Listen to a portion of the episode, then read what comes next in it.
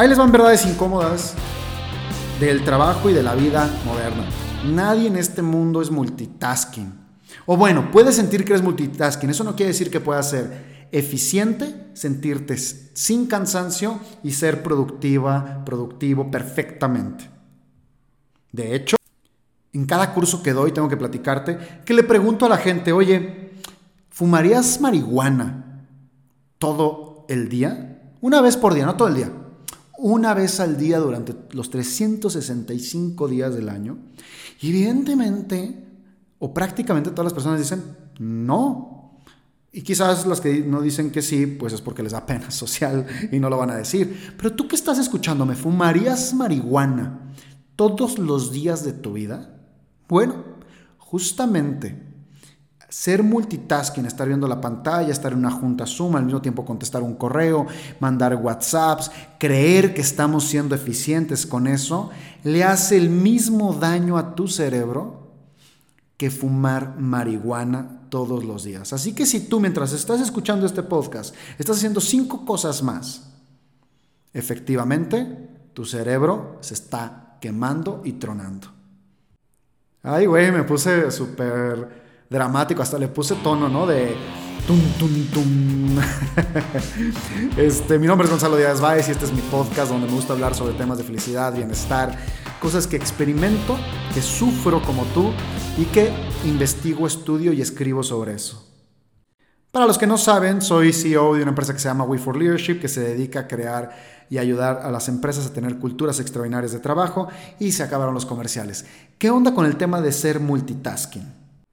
Tremendo tema. Bueno, las personas que somos multitasking bajamos 40% de nuestra productividad. No podemos hacer bien las cosas y nos quema el cerebro. ¿En qué afecta estar en mil actividades a la vez? Escribiendo por un lado, en una junta de Zoom por otro, contestando WhatsApps o viendo TikToks o viendo Instagram, lo que tú quieras, por el otro lado. ¿Cómo afecta las multitareas a nuestra vida cotidiana?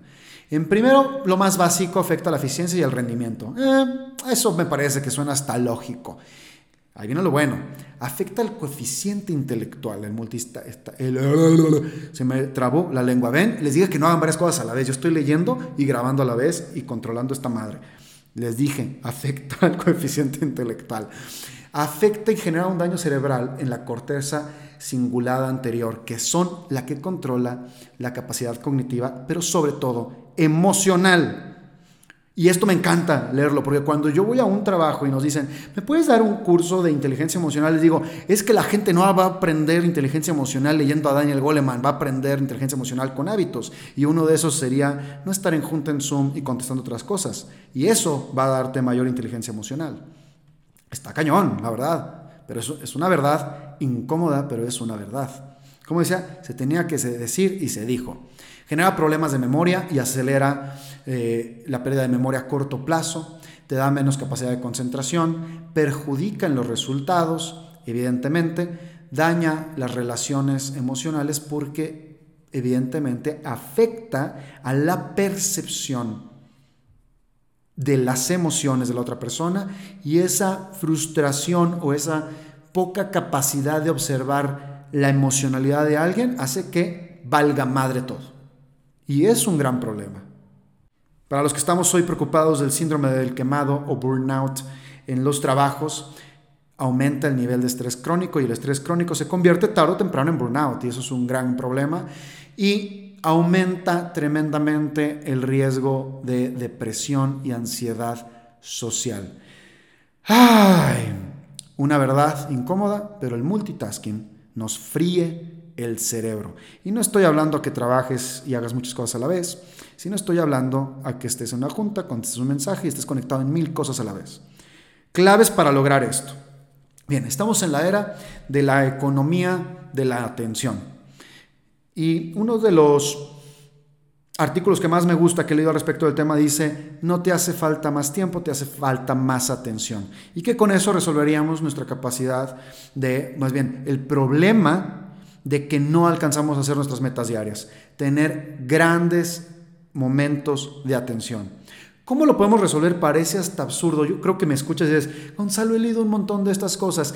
Entonces, vamos a dejar ahorita otros consejos como la meditación, salir a caminar, el ejercicio, sino que vamos a poner tres consejos que a mí me encantan, que a veces los pongo en práctica y a veces no, y a veces estoy haciendo multitasking cabrón y me estoy volviendo idiota en el proceso que hago ese multitasking y al día siguiente me siento tremendamente cansado. Pero uno de los primeros consejos que te tengo que decir es, trabaja en rondas de 25 minutos. 25 minutos sin prestarle atención a nada más más que a la actividad que estás haciendo. Después de eso te distraes un poco y te distraes 3, 4 minutos y regresas a 25 minutos. Cuando domines eso, te vas a 45 minutos. Y cuando domines eso, 55 minutos. Y ahí le paras. Cada 55 minutos, una pausa de 5 minutos. Ah, no, todavía le puedes extender hasta casi una hora y media. Y en algún episodio te voy a platicar por qué en ciclos de hora y media. Pero ahorita, una hora y media. Es decir, una hora 25 minutos y en 5 minutos paras. ¿Sí? Hasta que juntes la hora y media. Ese debería ser la mejor expresión de atención o para prestarle atención a algo puntual. Agarras tu celular, lo guardas en un cajón y te enfocas. Estás en una junta y le pones atención plena a esa junta y no estás adelantando otras cosas del trabajo. Esa característica te va a hacer más inteligente para tomar decisiones y cuando hagas la otra actividad que estabas haciendo realmente concentrada, la va a hacer con mayor calidad. Por otra parte, estamos en la era de la economía de la atención. Ya dije este concepto y es encantador, porque hoy lo que decimos es lo que más necesitamos recuperar es nuestra atención en un mundo que todo requiere nuestra atención. De hecho, en otro de mis podcasts ya he hablado de esto. Creo que en Onistas Café hice una pequeña cápsula sobre este tema. Y lo más importante, aparte del consejo que hoy te, que te di al respecto de trabajar en ciclos muy particulares, lo otro que me, me encanta es entender en qué momentos trabajamos o qué tipo de atención tenemos. Y hay cuatro tipos, donde tienes un enfoque nítido, es decir, estás muy clara, eh, muy claro de lo que quieres hacer. Estás en un flujo, en algo que te reta, pero tienes las capacidades para resolverlo y estás consciente de la meta de esa hora y media. Conciencia de qué meta estás persiguiendo en esa hora y media. Número dos, te permites tener una conciencia mucho más abierta. Y ahí es otro tipo de atención. La atención donde estás en un, en un momento donde sabes que quieres, pero es un momento creativo. Entonces, el flujo, el comportamiento es mucho más libre, menos estructurado, a comparación de cuando tienes un enfoque nítido. Conviene incluso dejar un poco de desorden en ese sistema para que pues, pueda fluir esa creatividad. Y luego está la zona del distraído. Esa esa, ese momento que tienes creativo, pero no atinas, como cuando yo grabo este podcast. Entonces te sientes torpe. Bueno, simplemente hay que distinguir que eso te puede pasar. Y por último está la zona del piloto automático, como cuando manejas tu carro, como cuando andas en bicicleta, que ya lo dominas, que es algo súper natural. Ahí es donde más distracciones tenemos y ahí es donde tenemos que aprender a no voltear a ver el celular, no aprender a voltear otras cosas, porque es donde los accidentes, las desatenciones, las ineficiencias suceden. Miren, lo que les quiero decir con todo mi corazón es que neta, si queremos una vida más feliz, lo más importante es aprender a ganar atención. Muchas personas son negativas, muchas personas son positivas en este mundo. Y ambas están esperando que suceda algo en el futuro. Y yo creo que las personas más felices no están esperando eso, están enfocándose en el presente. Mi nombre es Gonzalo Díaz Báez y me encanta que me escuchen y les agradezco mucho que me manden mensajes para saber de qué otros temas quieren hablar.